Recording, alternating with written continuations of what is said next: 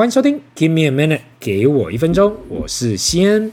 有时候我想嘛，台湾本身应该就是个美食之之国嘛，因为不知道为什么，好像每个外国人来台湾，几乎第一个问的问题就是：哎，我知道你们台湾很多好吃的，嗯，你可以推荐我吗？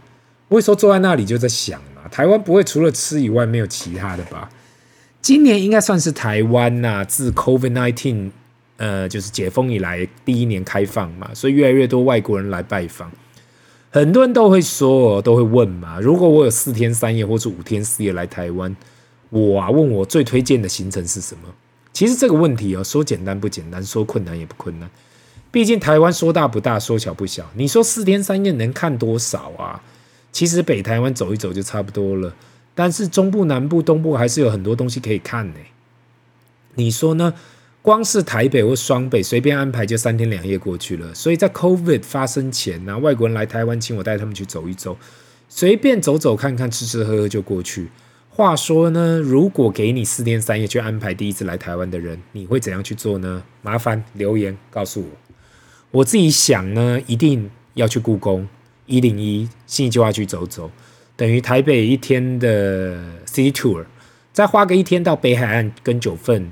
那些走一走，第三天呢，应该会去阳明山跟北投啊漫游一下。最后一天如果还有体力，不管是要去像是台北市立动物园加猫空缆车这些方面，或是去淡水啊、渔人码头这些都还不错。其实真的要排啊，到宜兰、桃园新竹都也还不错，只是时间真的不够啊。但是最后重点肯定是来台湾肯定要吃吃喝喝，这是一定的，不可以错过。过去几个月呢，很多人都问我该去哪几个夜市啦，因为他们来拜访。那因为台湾真的夜市太多了，但是现在说真的，我我现在也很少去夜市啊。但真的要我介绍，要我去说，我觉得小而美的夜市反而是我现在比较喜欢的。因此呢，上个月有外国人来拜访的时候，我就介绍宁夏夜市跟饶河夜市。我知道还有很多不错的夜市，但是现在我就是喜欢这样的小而美，然后旁边都有捷运出口。一开场啊，我只是因为最近太多外国人问我，让我突发奇想来聊一聊。如果人有人外国的有人问你有关台湾四天三夜的行程，你会怎样安排？那今天呢，我们来谈谈看呢，有关杠杆型的 ETF。其实过去我已经有谈过类似的话题，那我一直以来都不提倡做这种杠杆型的 ETF，leveraged ETF。但是因为有很多人敲完我有关这样的杠杆型指数、杠杆指数型的 ETF，所以我们今天就来聊一聊。毕竟过去我只有推荐过一种 ETF，那就是单纯指数型的 ETF，而且都是靠市值去排列里面的成分的。很多人都好奇嘛，这种无脑的 ETF 干嘛推荐呢？因为我考虑到每个听众的收入啊、风险的需感受啊、跟资产大小的条件都不同。实在很难说可以推荐一种套餐，大家都可以使用。那每个人都想要追求那样的圣杯，就跟去看医生一样，每个人都不同嘛。但是想要用一种特效药来治疗，每一个人真的很困难。光是每个人看一个标的物的感觉都不同，什么时候进场要持有多久，什么时候出场，大家的想法都不同。很多人说他想要可以暴赚的标的物。例如今天准备要来讨论的两倍的指数或三倍指数的 ETF，因为单单持有指数啊，单纯指数真的太无聊了，感觉真的走得太慢。那有没有也有有没有那种相对稳定，但是还可以提升自己的报酬率的标的？不要说我都是跟着大盘走，那真的是变成无聊的大盘仔。但如果要去投资那种暴赚的标的物，它的双面刃就是有大赚就会有大赔。杠杆在顺风的时候会让你乘风破浪，杠杆在逆风的时候会让你感到船快要沉了。如同今天的标题，我们会去谈两档在美国的杠杆型 ETF，分别为 SSO 跟 TQQQ。Q。这两档目前在美国都算是相对热门的杠杆型 ETF。这两档 ETF 都是由同一间公司发行的，ProShare 这间公司，二零零六年创立，几乎一开始就是发行杠杆型的 ETF，或是一些策略型的 ETF。目前的 Asset Under Management 规模在六百五十亿美金，算是小而美的机构。因为过去介绍过的 BlackRock、Vanguard 或 State Street 那些都是上兆规模的投信公司。六百五十亿美金在感台湾感觉很大了，但是这是在美国算是小而美的业者。那 SSO 呢，全名为 ProShares Ultra S M P 500，这档 ETF 的用意就是想办法每天产生两倍 S M P 五百当天的报酬。我在这里特别要强调是每一天哦。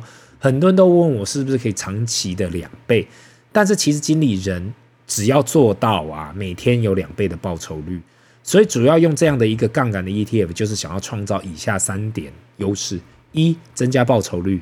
但是也可能会增加你的损失。二，用更少的现金去增加铺险。三，用更少的钱去增加市场的布局。相信每个人都想要去投资杠杆，想的就是呢，怎样去增加自己的报酬率，这是毋庸置疑的。现在唯一的问题出现在啊，到底这样的一个工具，短、中、长期可否帮助到我们？过去我提过很多次嘛，类似这样的 ETF 其实非常。适合短期操作，毕竟经理人已经说明了，就是为了复制指数每天两倍的报酬，所以隔一天后呢，又是重新开始。那我先比较呃这个 SSO 跟无杠杆的市值型 ETF 来看，那我过去所提到的 VOO 就是一个追踪 S&P 五百的 ETF，管理费是在零点零三 percent，那 SSO 这档 ETF 的管理费是零点八九 percent，所以这样一比差异就很大，几乎就是三十倍的差异。可是，如果单看管理费，但是如果 SSO 这样的杠杆型的 ETF 可以创造超额报酬的话，那多给人管理费也是应该的。毕竟呢、啊，经理人可以创造超额报酬，那给多给他钱本来就是应该的啊。那我们来看看，好，来比较看看，从 Year to Day 开始看，目前 VOO 是七点四八 percent，然后 SSO 是十二点九四 percent。看起来 SSO 报酬是有比较高，但是没有到二两倍。虽然说有点靠近，但还是没有到两倍。另外呢，S 那个因为 SSO 的管理费也比较高，所以有这样的表现也还算不错了。虽然说没有到两倍。那再去看五年跟十年的年化报酬率，VOO 是十一点一三 percent 跟十二点二二 percent，它的五年跟十年的年化报酬率。那 SSO 呢，分别是十四点二一跟十九点一二 percent，这个他们五年跟十年的年化报酬率。再用一个简单比较的方法，那就是如果十年前呢、你分别投了一万美金到 VOO 跟 SSO，VOO 到目前为止一万美金开始，十年后你会有三点四万三万四千块美金啦。那 for SSO 呢？一开始你投资一万美金，十年后你现在会有六点九万美金，看起来约就是两倍的报酬，就是 VO 跟 SSO。那我再来介绍 TQQQ 这一档 ETF，本名叫做 Ultra Pro QQQ，这是一档目标每天是 NASDAQ 一百指数报酬率三倍的 ETF。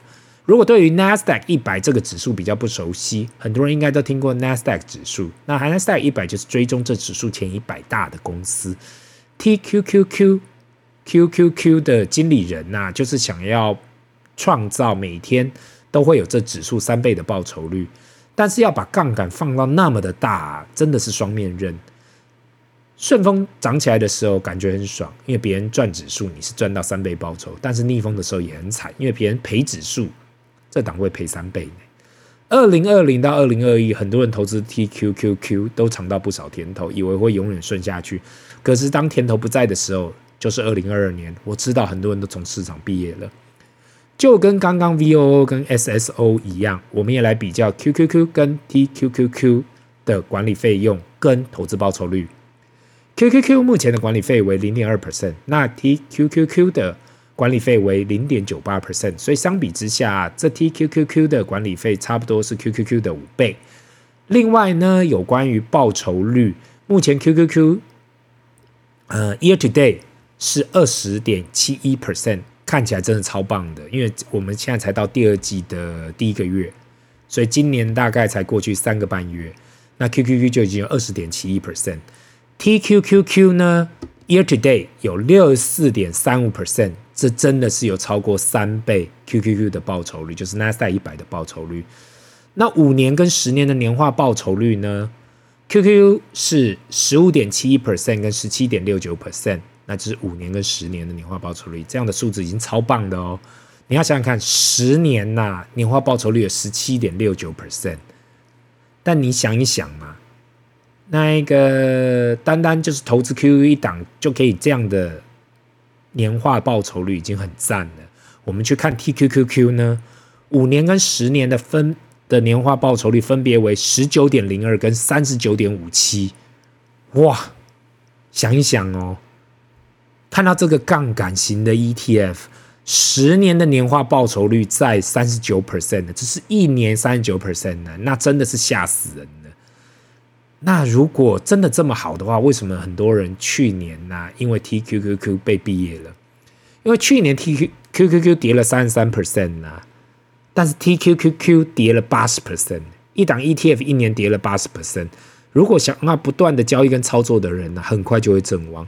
十年前，如果你投资一万美金到 QQQ 跟 TQQQ，你手上 TQ，你手上 QQQ 目前会剩下五万四千块美金左右，已经非常好了，五点四倍。那 TQQQ 呢？你会有二十六万美金，那等于是你十年来二十六倍，一比较之下差了五倍的报酬呢。为什么会有这样的差异呢？因为 TQQQ 是 QQQ 每天报酬的三倍呀。长期来讲，如果都是牛市的话，如同过去十年，那就会成为每天三倍，不断的复杠杆复利。如果中间没有碰到任何的修正跟熊市，长线来讲就会看到这个杠杆的威力。那今天呢，花了这一集分享 SSO 跟 TQQQ 这两只比较热门的杠杆型 ETF。很多人都来询问我，如果他才刚出社会，有很多的时间，也没有太多的资金，是不是投资这样的 ETF 标的物会比较好？大盘指数的 ETF 虽然说很稳健呐，可是却没有办法有这样的爆发力。其实呢，这种杠杆型的 ETF 的原理啊，就跟自行做杠杆差不多，只是投信业者已经帮你做好了。他们利用一方面借贷，再用借贷出来的资金去做指数的期货跟选择权。透过这样的方式，才能够做到两倍到三倍的指数报酬率。这样的模式呢，其实都可以看到嘛，充满了风险。今天呢，你身为投资人，不透过这样类别的 ETF，自己来去操作这样的借贷加指数期货跟选择权，都可以，但是会出现大量的风险。因此，这是一个高风险的策略，所以我才不会建议投资人呐、去说他使用这个。这个标的物或是这个策略，那我今天唯一可以想到人会要用这样的一个 ETF，就是呢，如果你的投资组合是使用核心加卫星的方式，这样的配置模式的情况下，可以在卫星的里头的部位增加。呃，比较风险的投资。至于核心的加卫星的投资模式，英文称为 Core Satellite Investment Strategy。我过去一年呢，我回去看过去一年好像都没有讨论过。相信下几集应该好好的去讨论这样的一个投资组合策略，因为这样子的一个策略啊，其实很适合使用在 ETF 投资里面。那至于杠杆型的 ETF，目前呢真的是造成很大的热门，一部分应该是 ETF 这个市场现在也开始进入了红海。几乎每个业者如果没有发行 ETF，都还在 mutual fund，就是共同基金的话，已经很难在这个市场竞争了。那接下来的问题就是啊，ETF 这样的一个投资工具，目前看起来实在太简单了，所以大家都在推市值型的话，剩下来只能拼管理费。问题是，投信业者过去在股票类别的 mutual fund 啊，都是动辄两 percent 的管理费。那现在 ETF 都是零点几 percent 或零点零几 percent 这样的管理费，那不就等于推越多这种大盘指数型的 ETF，越砍了自己的手脚吗？所以现在才会开始推广更多这种策略型的 ETF。那这样的 tactical ETF，投信业者是可以收到更高的管理费，不管是高股息的 ETF 也好，商品型的 ETF 也好，或是海外各种策略的 ETF，都是可以让业者来创造一个话题跟竞争优势的。那今天的结论就是呢，对于这样的杠杆型 ETF，绝对要小心使用，也不要抱着 all in 的态度。风险永远是投资里面最重要的一堂课，把自己的风险顾好，可以利用这些杠杆来增加自己的获利。长线来讲，天下没有白吃的午餐，只要能够持续的留在市场里，长线就会有正报酬。所以我希望很多人可以注意到这一点，不要只是看到报酬，也要想到风险。那今天的分享就到这里，这里是 Give me a minute，给我一分钟，我们下次见，拜。